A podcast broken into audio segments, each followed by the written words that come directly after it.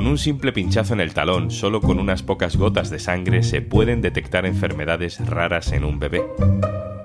Así se salvan miles de vidas en todo el mundo desde hace décadas.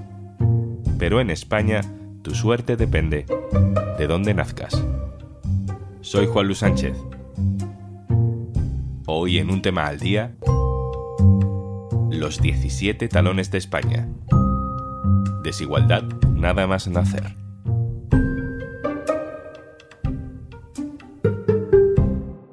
Una cosa antes de empezar. Hola, soy Juanjo de Podimo. Me asomo por aquí para recordarte que por ser oyente de un tema al día, tienes 60 días gratis de Podimo para escuchar miles de podcasts y audiolibros. Entra en podimo.es barra al día. Mi hija se llama Alma, tiene 6 años, nació en el Hospital La Paz, en la maternidad, y ella fue diagnosticada de acidemia metilmalónica mediante la prueba del cribado neonatal, la famosa prueba del talón. ¿Cómo nos enteramos de la noticia? Fue a través de una carta que nos llegó al domicilio a la semana, 10 días aproximadamente como mucho, donde se nos indicaba que debíamos acudir a Gregorio a repetir la prueba por sospecha de esta enfermedad. Mi hijo se llama Alex, tiene 18 meses y padece acidemia metilmalónica. No fue diagnosticado hasta los 10 meses, estando muy enfermo, porque en Castilla y León su enfermedad no se detecta en la prueba del talón. Te presento a Nacho y a María. Nacho es el padre de Alba y María es la madre de Alex. Son dos niños que nacieron con la misma enfermedad metabólica, acidemia metilmalónica. Los dos nacieron en hospitales públicos, pero a la niña, que nació en Madrid, se la detectaron nada más nacer. Al niño, que nació en la provincia de León, se lo detectaron ya con 10 meses de vida tras pruebas y pruebas al ver que el bebé no estaba bien. No dejas de, por supuesto, tener un impacto grandísimo porque te dicen que tu hijo tiene una enfermedad grave y rara, que esto ya de por sí pues supone ¿no? un palo muy gordo, pero claro, no es lo mismo al que tú estés 10 meses sin saber qué le pasa a tu hijo. Y asumiendo el riesgo, pues que ahora sabemos que le podía haber pasado algo y algo muy grave. El diagnóstico temprano de esta enfermedad, o más que temprano, inmediato, se consigue gracias a la prueba del cribado metabólico, o sea, a lo que todos llamamos la prueba del talón. Con esas gotitas de sangre, a la niña se lo detectaron, pero al niño no. Eh, cuando yo le explico a un paciente con una fibra glutárica tipo 1 que su niño hubiera sido normal si hubiera nacido en Galicia, se me caen mal los pies. Quien habla ahora es Domingo González Lamuño, es pediatra del Hospital Universitario Marqués de Valdecilla en Cantabria y es presidente de la Asociación Española para el Estudio de los Errores Innatos del Metabolismo. Yo tengo una niña que tiene 8 añitos que la fibra glutárica tipo 1 se incorporó cuando ella tenía ya 2 años, con un daño neurológico irreversible. Hubiera sido normal, esta niña si hubiera nacido en Galicia. Es una niña que no habla, tiene una cefalopatía brutal, una parálisis cerebral brutal, brutal. Y sería una niña sana una niña que nació sana y que a los cuatro meses, con un cuadro de fiebre, hizo una convulsión y se llevó el cerebro por delante, porque tiene una ciudad glutárica tipo 1. O pacientes que han fallecido con una disfunción hepatorrenal que tenían una tirosinemia que hubieran sido tratables.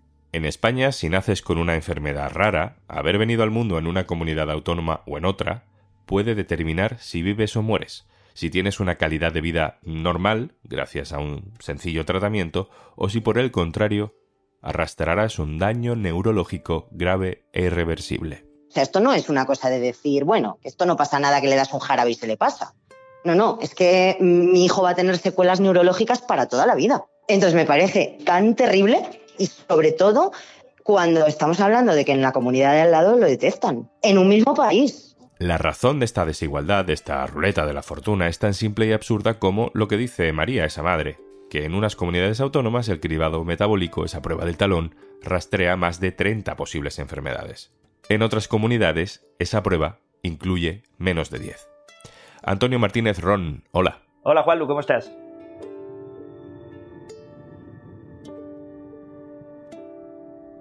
Antonio Martínez Ron es periodista científico, se ha incorporado hace poco al diario.es precisamente escribiendo sobre esta situación de desigualdad. Antonio, vamos a empezar por el principio. ¿En qué consiste la prueba del talón? ¿Qué es? La prueba del talón la conocerán la mayoría de las personas que han tenido hijos porque se someten todos los niños que nacen en España a, ella y es simplemente recoger, consiste en recoger unas gotas eh, de sangre del talón del bebé a las pocas horas de haber nacido para eh, intentar localizar una serie de metabolitos, una serie de señales que podrían indicar la presencia de una enfermedad metabólica. Y esto se hace sistemáticamente, se hace a millones de niños en, todo el mundo desde hace varias décadas y eh, ha salvado miles, eh, incluso cientos de miles de vidas. Dices que se hace desde hace décadas. ¿Desde cuándo? El hecho de que existen enfermedades metabólicas que se pueden descubrir muy temprano se remonta hacia los años 30 del siglo XX más o menos, cuando un médico se dio cuenta, un médico en Noruega, de que en, dos casos concretos de dos niños, eh, el olor de la orina y el olor del pelo indicaba que había un problema metabólico y que simplemente moderando la dieta o haciendo una dieta muy estricta, se descubrió posteriormente que estos niños tenían eh, un, progreso normal y no desarrollaban la enfermedad. Eh, este hecho empezó a cribarse mediante una sencilla prueba que consistía en un papel con el que se mojaba al principio la orina y luego también la sangre, en el que eh, aparecían estas señales de que podía estar presente la enfermedad. Y en España se introdujo a partir de los años finales de los 60, principios de los 70, eh, gracias a la iniciativa de Federico Mayor Zaragoza y también de Magdalena Ugarte desde Granada, que fue la que lo puso en marcha. Estamos hablando de enfermedades metabólicas, que no sé si todo el mundo sabe exactamente qué son. Eh, las enfermedades metabólicas se caracterizan porque en el eh, genoma del individuo hay alguna alteración genética que impide que se genere una enzima y eso hace que no se puedan procesar ciertos alimentos. Estas enfermedades metabólicas tienen nombres muy, muy raros, muy, muy complicados, acidemia glutárica, deficiencia de la 3-hidroxiacilcoenzima, este tipo de nombres, pero en realidad eh, se podrían resumir mucho más sencillo. Lo que les pasa a estos niños es que no tienen la enzima que procesa determinados ácidos grasos, determinados aminoácidos, no pueden algunos de ellos con alguna de estas enfermedades, por ejemplo, tomar nada de aceite de coco o no pueden tomar nada de pescado y carne. Es decir, sus padres tienen que estar vigilantes para que no coman ese tipo de alimentos y no se produzca el daño que se produce cuando eh, se acumula, digamos, los residuos tóxicos el resultado de no poder metabolizarlo. Entonces, si te estoy entendiendo bien, el tratamiento más habitual y más sencillo para este tipo de enfermedades muchas veces es controlar lo que el niño, lo que la niña come, ¿no? Evitando lo que no puede metabolizar, ¿no? Son enfermedades curables en ese sentido. En realidad sí, es, es, tan sencillo como poner una dieta. También eh, en algunos casos hay que hacer inyecciones diarias de vitamina B12 pero no, no necesitan eh, medicinas muy sofisticadas y muy elaboradas, sino que realmente lo que sucede es que si eh, dejan de comer aquello que les envenena, no desarrollan los síntomas. Y esto es bastante dramático porque eh, si se detecta tienes una vida más o menos normal, pero si pasa desapercibido, te convierte, bueno, te va envenenando y te produce graves daños cerebrales. De hecho, Domingo González Lamuño me contaba un hecho que es bastante dramático, que en algunas ocasiones eh, hacen cribados en, residencias y psiquiátricos y resulta que encuentran entre eh, esas personas a, algunos individuos que están allí con daños cerebrales que no fueron diagnosticados en su día, que en realidad lo que tenían era una enfermedad metabólica. Nosotros hicimos un estudio aquí en un centro de Torlavega, hicimos un estudio a 50 personas y tres de ellos tenían fenilcetonuria. Cuando les explicamos a las familias, a los padres, lo que era y lo que significaba, un padre se pone a llorar con su hijo de cincuenta y tantos años una mujer, el tratamiento era, la estaba allí con guantes de boxeo para no arañarse la cara y al otro le habían hecho una no sé qué. Quiero decir que eh, haces esto y te encuentras que en un centro de 50 personas, de eh, personas extremas en la sociedad, pues te encuentras que tres hubieran sido personas con una vida plena y normal. Antonio, escuchábamos al principio de este episodio a María, que es la madre de Alex, un niño con una enfermedad metabólica que, al haber nacido en Castilla y León, no le fue detectada hasta los 10 meses, y a Nacho, un padre que tuvo el mismo diagnóstico para su hija antes incluso de que empezara a tener síntomas. ¿Esto a qué se debe?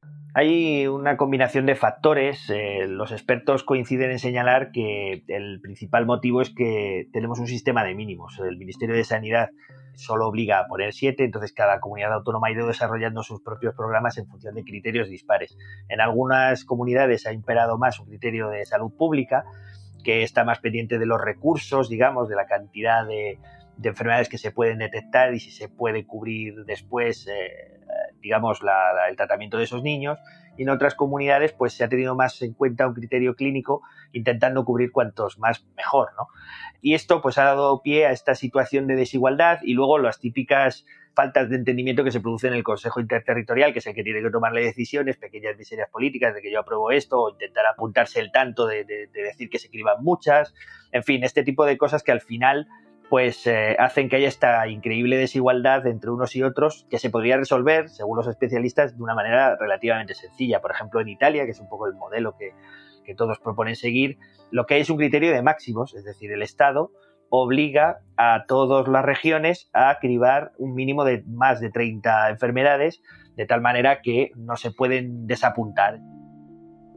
Bueno, ¿y cuáles son esas comunidades? Eh, es decir, ¿en qué comunidades se, incluyen más enfermedades en el cribado y en cuáles están más a ciegas? Sí, en el diario mm, hemos publicado las tablas con la información actualizada, porque la última información oficial del Ministerio era del año 2019, pero a través de AECOM eh, y hablando con las comunidades autónomas, pues tenemos datos más frescos y en general pues las comunidades que más enfermedades metabólicas detectan, que hacen un cribado pues en torno a 20, 30 enfermedades, son Galicia, eh, Andalucía, Murcia, Cataluña, y las que menos, pues tenemos claramente los, mínimos fijados en comunidades como Asturias, Cantabria, Castilla y León, y la comunidad valenciana o Baleares.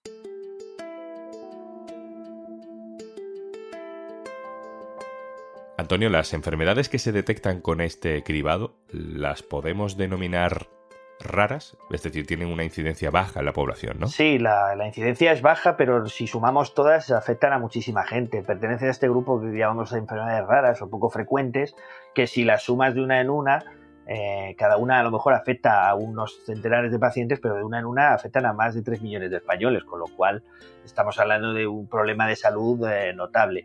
Eh, y como suelen decir los expertos, eh, claro, eh, la incidencia es baja, pero a cada uno de los que le toca le toca al 100%. Y si te sucede, como hablábamos con los protagonistas del reportaje, que tu hijo no ha sido cribado simplemente por el sitio en el que vive y, y has pasado 10 meses de sufrimiento, pues es una injusticia que sería relativamente fácil solucionarla para el futuro.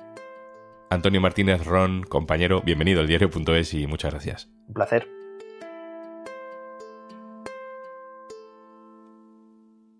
Y antes de marcharnos... 1, 2, 3, 4, 5, 6, 7... Así hasta 60. Disfruta de todos nuestros podcasts y audiolibros en podimo.es barra al día. 60 días gratis para que disfrutes de todos nuestros podcasts y audiolibros si te registras en www.podimo.es